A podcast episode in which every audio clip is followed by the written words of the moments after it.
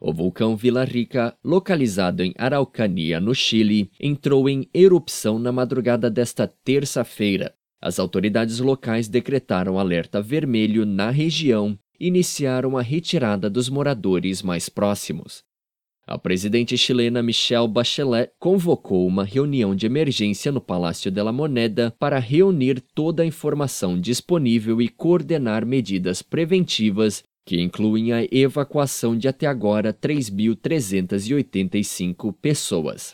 O vulcão Vila Rica está localizado a 780 quilômetros ao sul de Santiago. A erupção de lava foi acompanhada de pequenas explosões.